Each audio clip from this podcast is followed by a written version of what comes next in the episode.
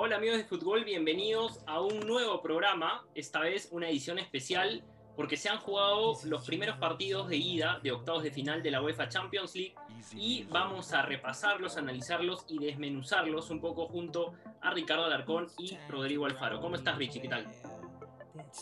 ¿Qué tal Oscar? Bueno, la verdad, sorprendido por algunos resultados, pero creo que sacando el partido del Barça PSG, todo, todo lo demás están abiertos. Creo que todas las demás series están abiertas. Sí, eh, quería, quería empezar, ahorita voy a, voy a saludar a Rodrigo, quien fue nuestro invitado del programa pasado, pero ya lo hemos adoptado como un panelista eh, perenne, ¿no? Así que eh, darle la bienvenida a él también. voy a darle la bienvenida de una vez. Rodrigo, ¿cómo estás?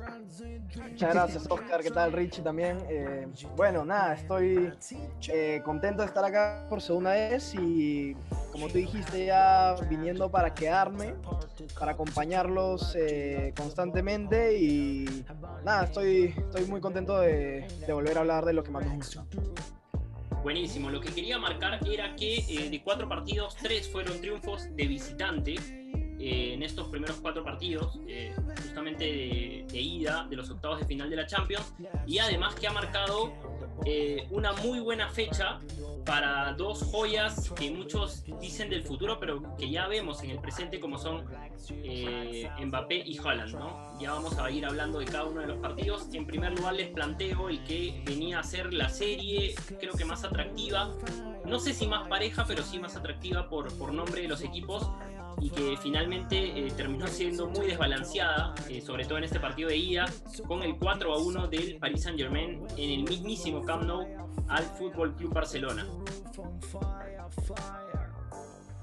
Sí, la verdad es que se esperaba un poco más parejo el partido. Empezó el Barcelona bien, creo que ese ese gol, el primero polémico, yo sigo sosteniendo que no era penal para mí, a pesar de que dicen que lo tocó. Pero después, eh, si Dembélé metía ese segundo gol, creo que eh, tal vez otro hubiera sido la historia, ¿no? Tal vez no hubiera sido un, 4 a 1, hubiera podido ser un 3 a 2 para el PSG de repente, o de repente el Barça lo ganaba, no se sabe pero un PSG muy ordenado, un PSG con, con, jerarquía. Mbappé ya demostró que es hoy por hoy, creo, el mejor jugador de, la actualidad. Creo que es Mbappé. Ni Cristiano ni Messi creo que ahorita están al nivel de Mbappé.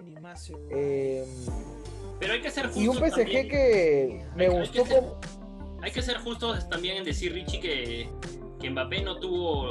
O sea, no tuvo ningún tipo de contención de parte del Barcelona. O sea, el Barcelona marcaba mirando, le daba todos los espacios posibles.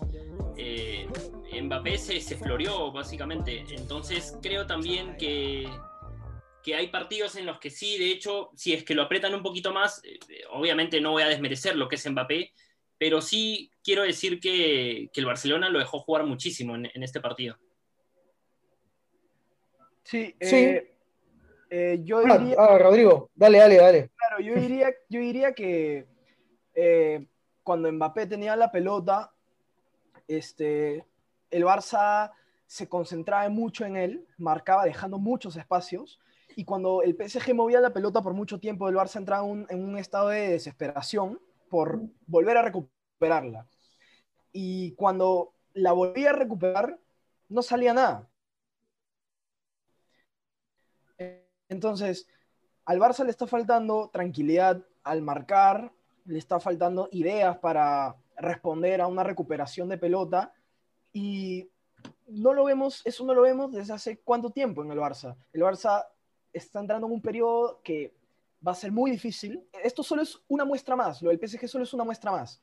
Eh, ya han pasado muchas tragedias con el Barça y yo creo que están entrando en un periodo que no, no tienen ideas, no tienen planes, se van a quedar sin referentes y va a ser terrible, va a ser peor de lo que creemos ahorita. Yo creo que lo del PSG ayer solamente es una muestra de lo que se viene. Sí, marcada. Desde 2018 creo que ya viene la debacle del Barcelona, ¿no? Desde Roma ya empezó y, no le veo un futuro promisorio al, equipo. Eh, jugadores buenos tiene, en ataque me refiero, ¿no? Tiene a Griezmann, que cuando juega en Francia la rompe. Dembélé es un delantero también, que si bien no sabe definir, es, desequilibrante. Eh, Pedri me gustó mucho. Pedri creo que fue el que más se encaró en el Barcelona. Una promesa todavía. De Jong es tremendo 6, uno de los mejores. Pero donde sí falles en la defensa, ¿no? Una defensa que es eh, muy flojita.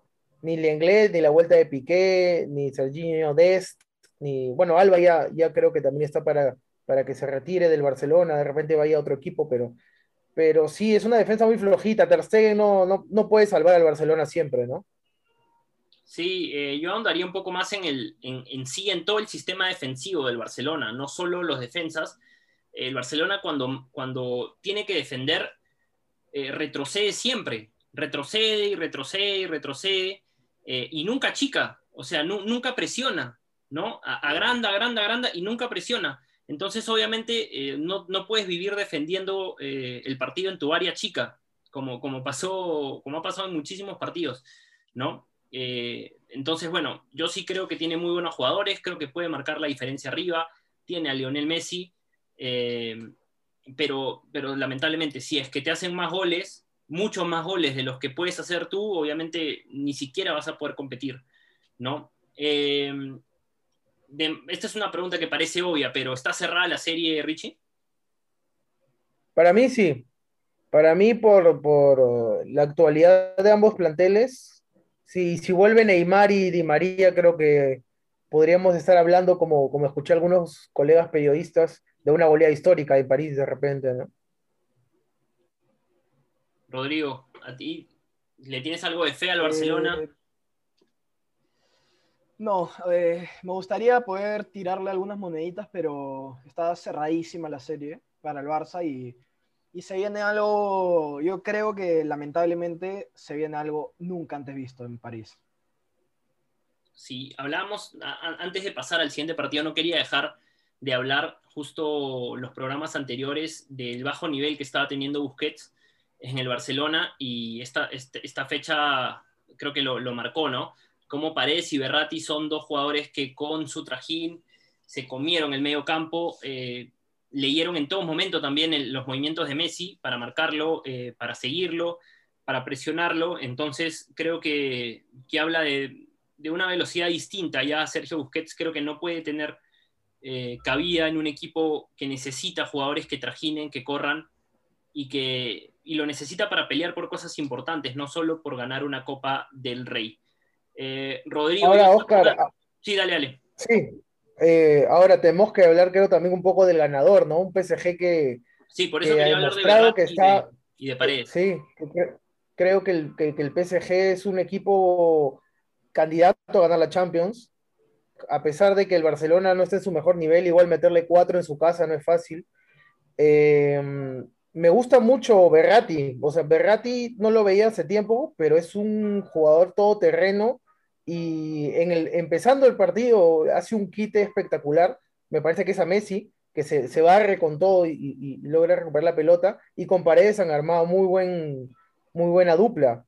Ahora, no sé cuando vuelva Neymar qué jugador va a salir. Eh, supongo que es el que metió el gol. King, me parece que fue. King, Moises King. Sí, Pero, y bueno, sí, King, también se jugó un partidazo acompañando todo el partido a Jordi Alba, eh, haciendo toda la banda con Jordi Alba.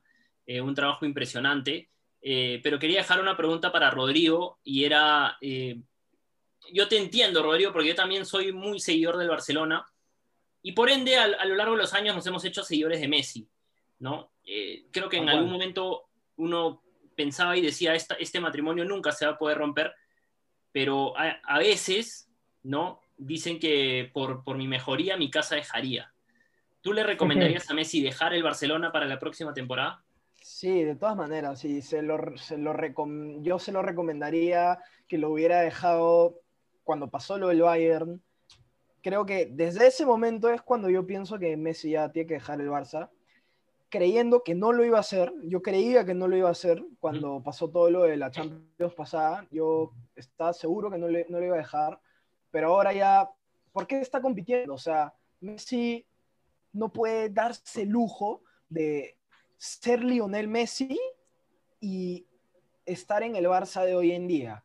Muchos dicen, Messi ya tiene que retirarse en el Barça por lo que significa él ahí, por lo que significa el Barça para él, pero, o sea, yo creo que Messi ya le ha retribuido todo lo que el Barça le dio a, la institución, ha ganado títulos, goles, es histórico Messi. Entonces yo creo que por lo que está pasando el Barça, tendrían que aceptar que Messi ya dé un paso al costado y vaya a un equipo que compita de una manera distinta y, y donde pueda volver a ser lo que en verdad Leo es.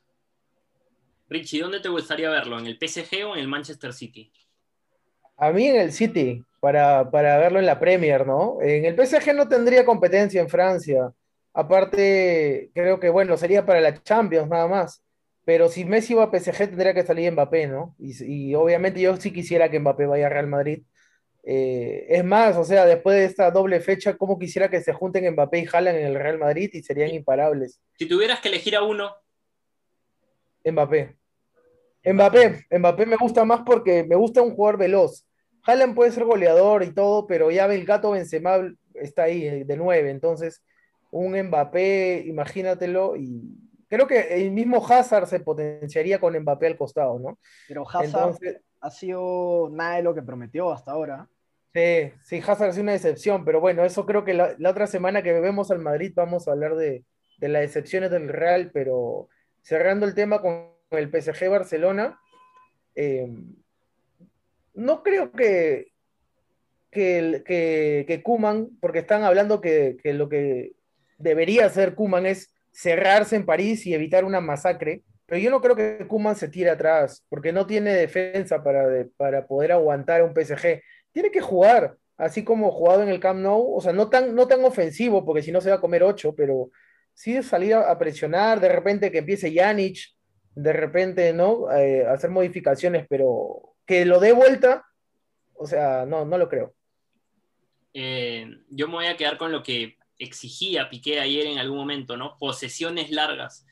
El, Barça, el mejor partido de, la de esta Champions en el Barça fue eh, en Turín frente a la Juventus, un triunfazo, jugando muy bien el Barça y teniendo la pelota todo el rato.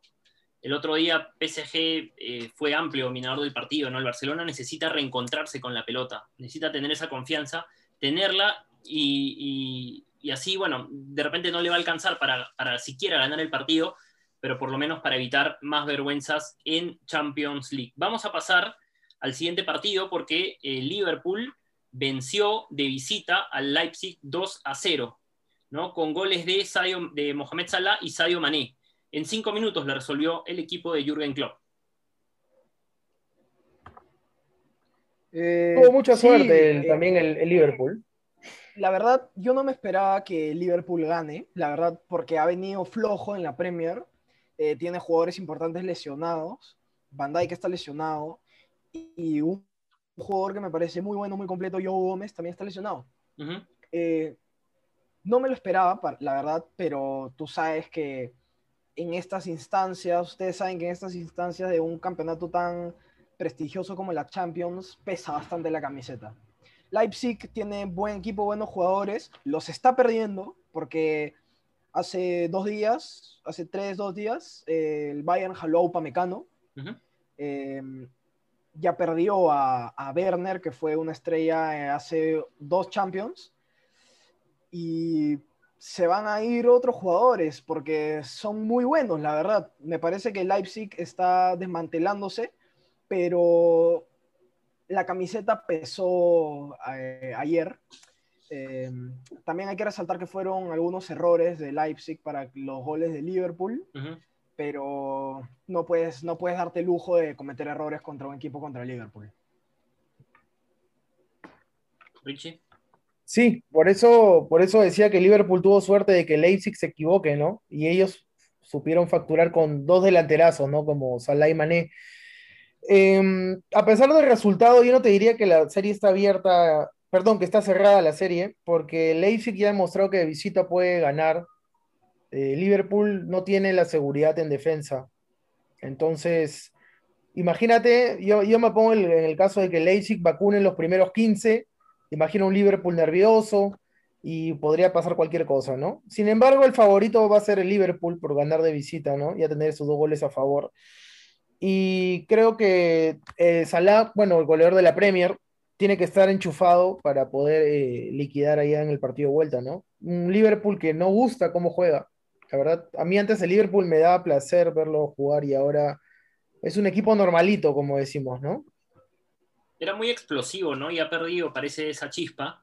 Eh, esa chispa de que en cualquier momento te, eh, aparecía un Salah, un Mané. Ese, ese, ese, ¿cómo decirlo? Ese punto de contacto que hacían ellos junto a Firmino para generar jugadas literalmente de la nada, creo que lo han perdido, ¿no? Han perdido un poco ese toque. Vamos a ver si lo terminan recuperando en esta Champions, por lo menos porque es el único torneo donde están vivos, ¿no? La Premier ya prácticamente eh, la tienen perdida. Eh, ahí hay que decir simplemente, para terminar con este partido, que se jugó en Hungría, ¿no? El Leipzig no pudo ser local en Alemania por eh, temas relacionados a las restricciones de viajes por el COVID-19. Vamos a pasar ahora a los partidos de hoy día, ¿no? Porque el Porto, creo yo que, que una de las mayores sorpresas, se convirtió en el único local que pudo ganar en en esta, en esta primera tanda de partidos de ida de, octavos de final. Venció 2 a 1 nada más y nada menos que a la Juventus y eh, creo que el resultado terminó siendo justo por lo que se vio en el campo. Uno podría decir, bueno, de repente tuvo un mal día la Juventus, sí, quizás sí, quizás pueda reivindicarse de local. Lo cierto es que parte en desventaja por este 2 a 1 y por errores eh, en el inicio de cada, de, tiempo, ¿no? Eh, facturó en el inicio de cada tiempo el Porto y puede llevarse esta victoria y, viaja con la ventaja a Turín, Rich. Sí, como dices, sorpresa. Eh, yo, yo podía esperar un empate de repente, ¿no? Pero no que la Juve perdiera con el Porto. Eh, desatenciones en defensa. Bueno, la falta de Bonucci y luego salía y también eso influye en que, que la Juve defienda mal pero la Juve es un equipo que no tiene un jugador creativo, un desequilibrante en el medio campo. Dybala está lesionado.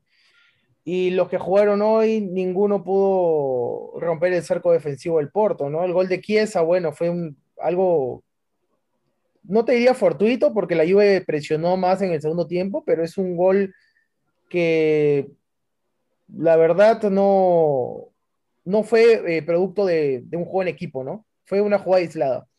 Cristiano lo que me gustó fue que, por ejemplo, siempre, siempre comentamos esto, ¿no? La actitud que, de diferencia entre Cristiano y Messi. Yo creo que Cristiano demostró más que Messi con el, PSG, más, más eh, se reveló más, intentó más.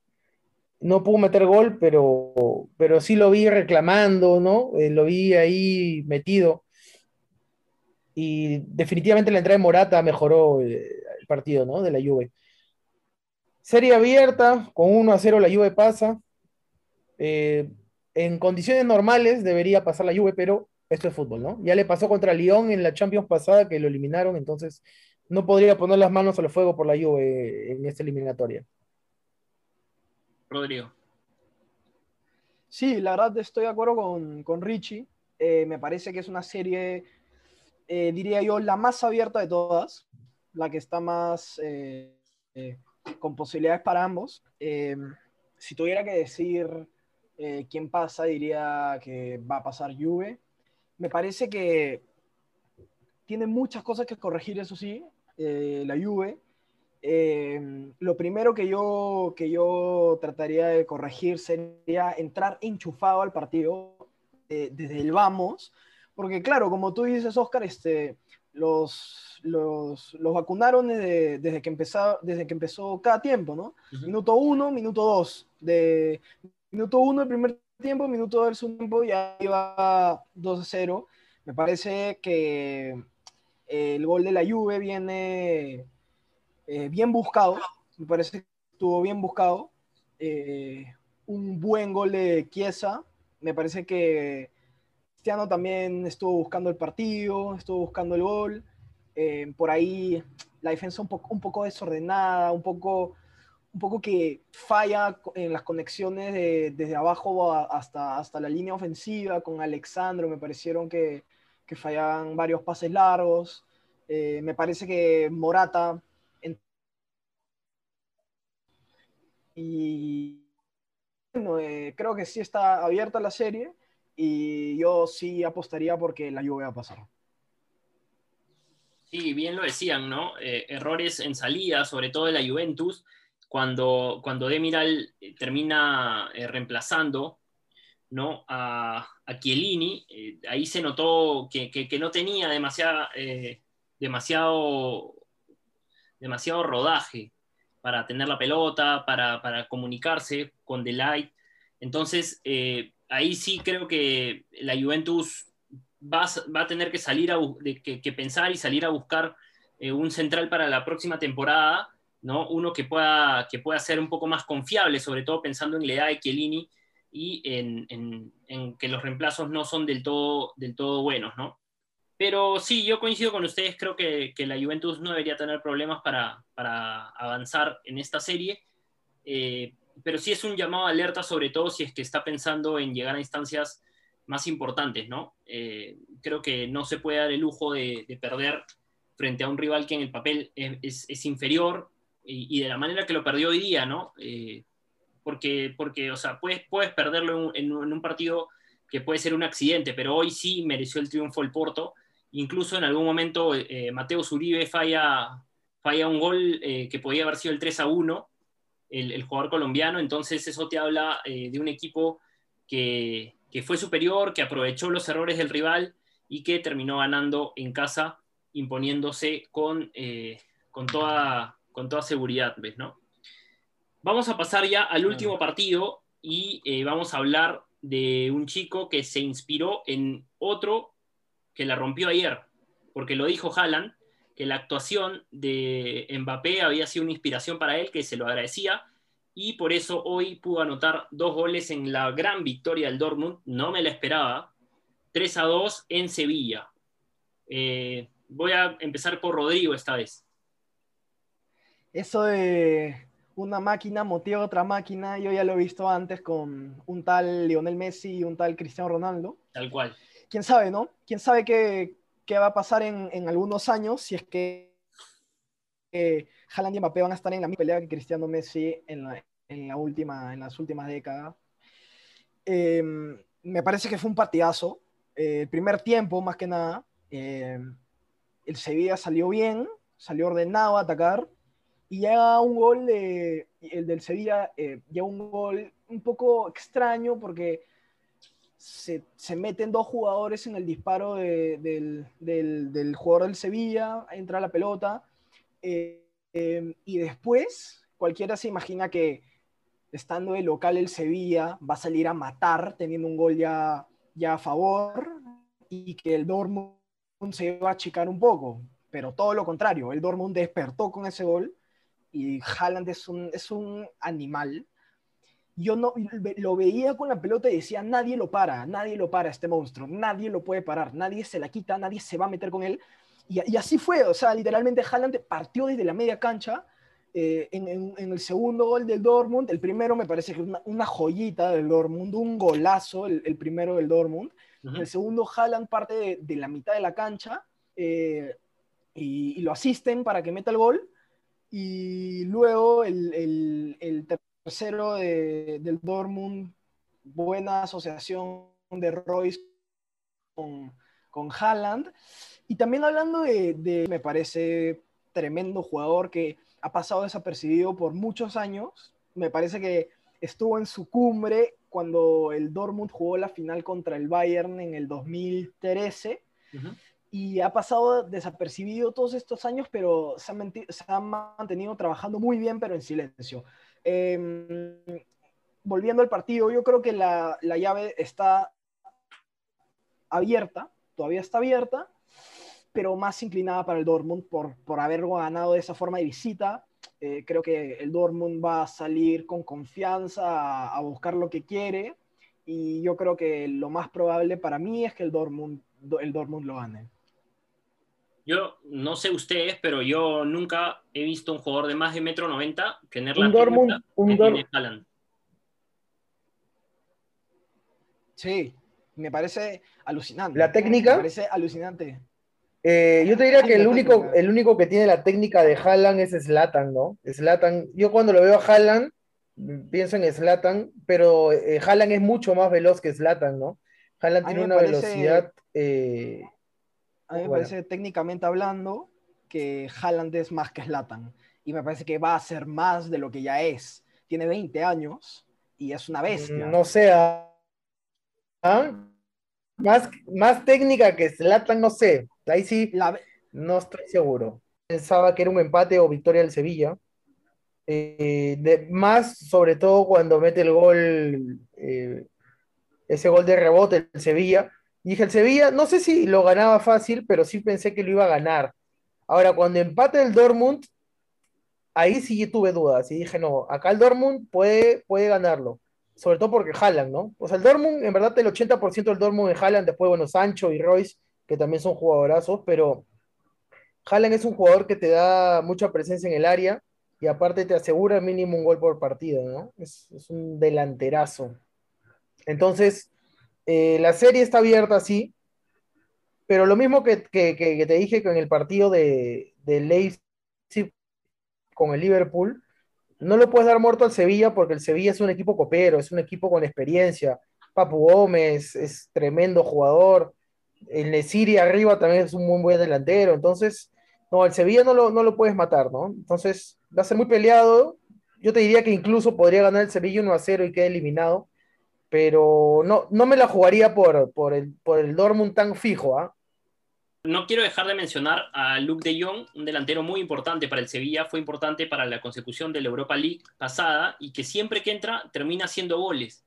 Esta vez le ganó a, Emre Chan en, en, la pelota parada y terminó anotando el descuento, un descuento que puede ser muy importante para el Sevilla en su visita a Dortmund. Yo le tiraría unas fichitas al Sevilla. Yo creo que, no, no digo, obviamente, si, es que está con el marcador en contra no es favorito, pero yo le tiraría unas fichitas al equipo de Lopetegui, ¿no? Qué historia la de Lopetegui, del, de la selección española al Real Madrid, del Real Madrid a ser campeón de la Europa League, es una historia un poquito, un poquito extraña. Eh, no quería dejar de mencionar los partidos de hoy, que completaron eh, los partidos que debían justamente tanto el Manchester City como eh, el Atlético de Madrid, ¿no? El Manchester City le ganó 3 a 1 al Everton. Eh, no sé si alguien quiere comentar algo rapidito, Richie. Liquidada la Premier League, liquidada. City campeón ya, con esta ventaja que tiene contra el United, ya no le veo posibilidades. Sí, yo también creo lo mismo, estoy, estoy de acuerdo. Yo ya creo que el City ya terminó de dispararse y, bueno, eh, creo que lo más probable, lo que debería pasar en papel es que City se corone campeón una vez más. Sí, y el City con, hablando hoy día de, grandes talentos del futuro, con Phil Foden, ¿no? que ya hablábamos la, la semana pasada de él, y hoy nuevamente anotando, haciéndose presente, es un jugador con una técnica exquisita y que, que tiene mucho gol, ¿no? Para la posición en la que juega. Así que, eh, hay, que hay que ponerle mucho ojo también a él. Y en eh, la Liga Española hay que decir que el Atlético de Madrid empató 1-1 frente al Levante.